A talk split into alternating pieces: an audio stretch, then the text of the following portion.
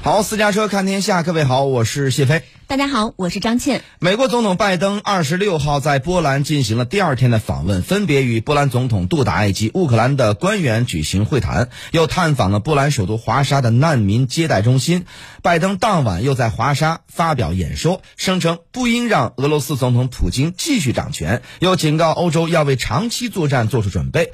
俄罗斯呢随即批评拜登言论影响俄美关系的修复。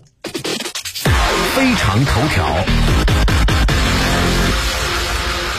拜登结束波兰访问之前呢，在华沙地标曾在二战遭受严重破坏的皇家城堡前发表演说。拜登说呢，北约是一个防御性的联盟，乌克兰目前不是北约成员国，因此呢，美国不需要直接介入俄乌的冲突。在欧洲的美军不是为了与俄军发生冲突，而是为了保卫北约盟国。拜登又称呢，欧洲必须准备啊好打持久战，对抗俄罗斯的侵略。他说：“这场战争呢，我们需要保持清晰的眼光。这场战争不会在数天或数月内取得胜利，我们必须装备好自己，迎接这场长久的战争。”拜登指出呢，俄罗斯向乌克兰开战是战略失败，并警告俄方不要向北约领土打主意，不要妄想侵入北约任何一寸领土。我们有神圣的责任，我们有神圣的责呃责任。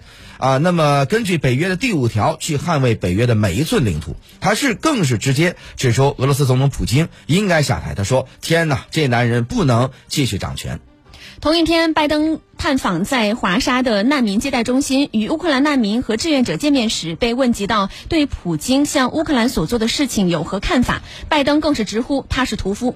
那俄罗斯克里姆林宫随即也是回应称，批评拜登的有关言论。缩减了修补俄美关系的空间，又指出俄罗斯总统呢是由俄罗斯人民选出，拜登无权过问。不过，美国白宫就澄清，指拜登提到的是普京对俄罗斯邻国所行使的权利，而并非讨论俄政权全更迭。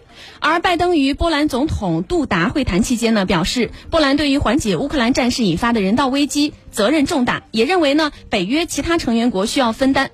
截至目前，已经有超过两百万的乌克兰难民逃到波兰。杜达感谢美国对波兰的支援，调派军队到当地。同一天的时候呢，拜登与美国国务卿布林肯、国防部长奥斯汀在华沙与乌克兰国防部长列兹尼克夫和外长呃库列巴举行会谈。